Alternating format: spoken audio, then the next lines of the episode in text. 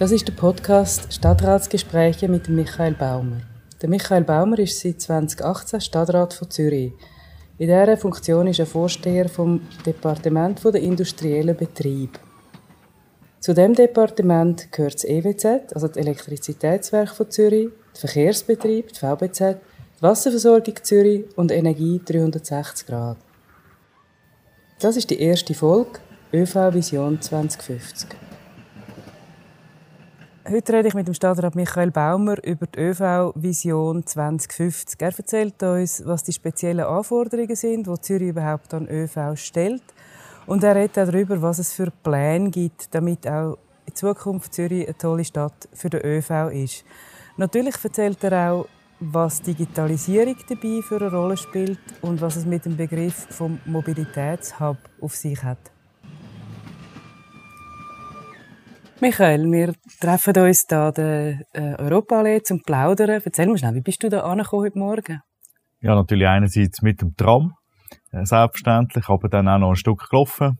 Ich glaube, das ist eine Kombination von den Verkehrsmitteln, die wirklich gut ist, die zu der Stadt passt.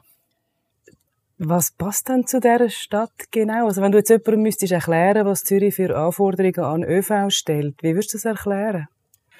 Ja, Zürich ist äh, weltbekannt für den öffentlichen Verkehr. Wir sind eine der führendsten Städte mit dem öffentlichen Verkehr, wie viele Leute das benutzen. Aber wir haben tatsächlich ein paar Herausforderungen. Äh, die Stadt Zürich ist in den letzten 20 Jahren um 60.000 Personen gewachsen.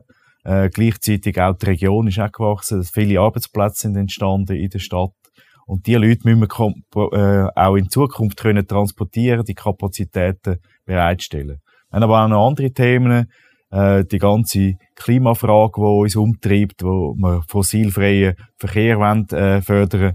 Da ist natürlich der öffentliche Verkehr ein grosser äh, Anbieter, der das eben ermöglicht.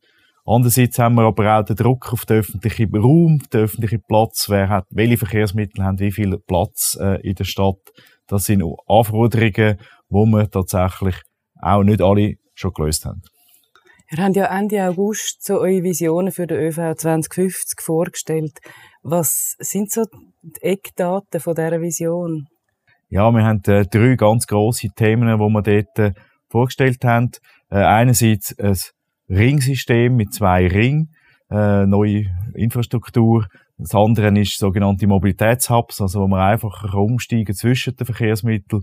Und das dritte ist auch die Digitalisierung nutzen, wo man eben auch das die neuen Möglichkeiten wollen im Alltag einbringen. Jetzt macht man ja als, als Politiker eine Gratwanderung zwischen Vision und Planung. Das eine ist ja so ein bisschen laut träumt und das andere ist wirklich handfest geplant. Wie realistisch ist in deinen Augen die Umsetzung von dieser Vision?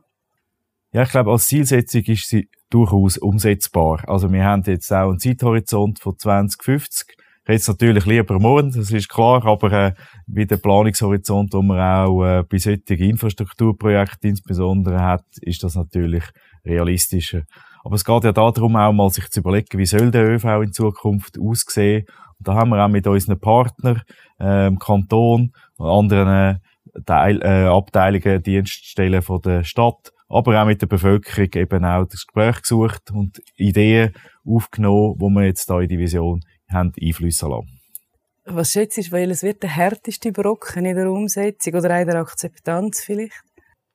Ja, es gibt von der Akzeptanz her, glaube ich, ist nicht das Problem. Das Problem ist natürlich vor allem die Finanzierung äh, und auch die Machbarkeit. Also wir haben zwei Themen, wo wir insbesondere prüfen, ähm, wenn man so einen Ring macht, wo um, ums äußere Zentrum, nicht im Zentrum selber, sondern ums Zentrum herum soll gehen. Das sind natürlich insbesondere der Hönkenberg ein Thema, wo wir äh, anschlägt, wo wir dort fast müssen, einen Tunnel machen, wo natürlich Kosten verursacht. Und das andere ist auch, im Seebecken über das Bellevue bringt man eigentlich keine weitere Tram. Darum äh, prüfen wir dort, ob wir dort im Seebecken einen Seetunnel fürs Tram können machen Und da sind wir natürlich auch darauf angewiesen, dass es am Schluss überhaupt machbar ist. Wenn das alles dann umgesetzt ist, denkst du, du kommst schneller heim von der Europaallee zu dir äh, in Kreis 6 rauf? Von der Europaallee vermutlich nicht, weil da sind wir mitten im Zentrum und im Zentrum haben wir ganz viele Tramlinien. Das ist auch ein bisschen das Thema, warum wir die Ring planen.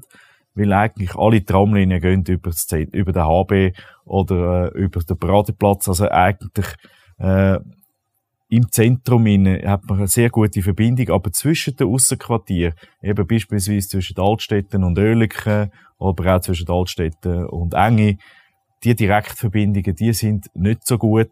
Äh, wir haben heute Busverbindungen, aber die werden zunehmend auch bedrängt durch äh, Langsamverkehr, durch äh, Ansprüche an den Platz, wo man einfach auch nicht mehr schnell für sich kommt. Herzlichen Dank für die Auskunft, Michael Baumer. Besten Dank. Das Interview hat Susanne Loacker gemacht, die Aufnahme der Pablo Facinetto. Wir bedanken uns natürlich dem Stadtrat Michael Baumer für seine Zeit und dann auch Markus Segmüller von der Segmüller Collection und seinem ganzen Team vom Restaurant und Bar Loft 5.